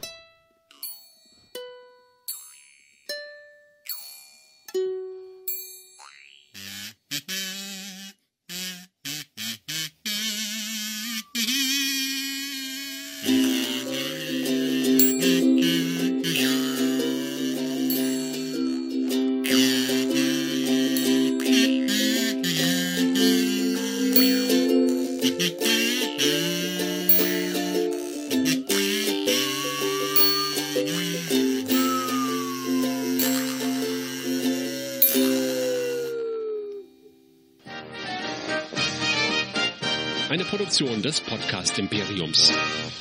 Bumm. Bumm. Ich rieche Rotkohl.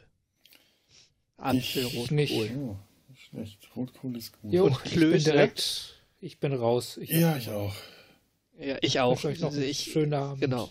Hier kommen die Essensgerüche nach oben hochgezogen. Gleichfalls Oh, das einen ist schönen gemein. Abend. Dann wünsche ich guten Appetit. Ja, danke. Ciao. Tschüss.